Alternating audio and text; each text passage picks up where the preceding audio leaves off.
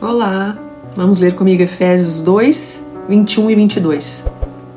Do qual todo edifício bem ajustado cresce para templo santo no Senhor, no qual também vós juntamente sois edificados para a morada de Deus no Espírito.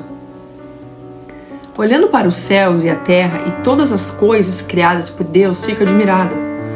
Posso perceber Deus quando vejo a beleza é a perfeição de tudo que ele fez.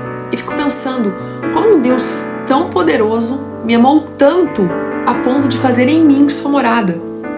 Ele não quer habitar em uma casa de pedra, prédios magníficos e nem em um templo de ouro. Ele quer habitar em mim.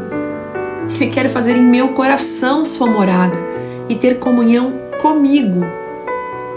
Deus, em Cristo, se fez homem por mim morreu na cruz por mim e ressuscitou por mim.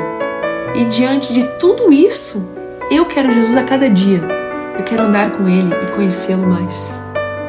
Faço esse convite para você também. Ande com Jesus e o conheça mais e mais. Amém? Deus te abençoe em nome de Jesus Cristo.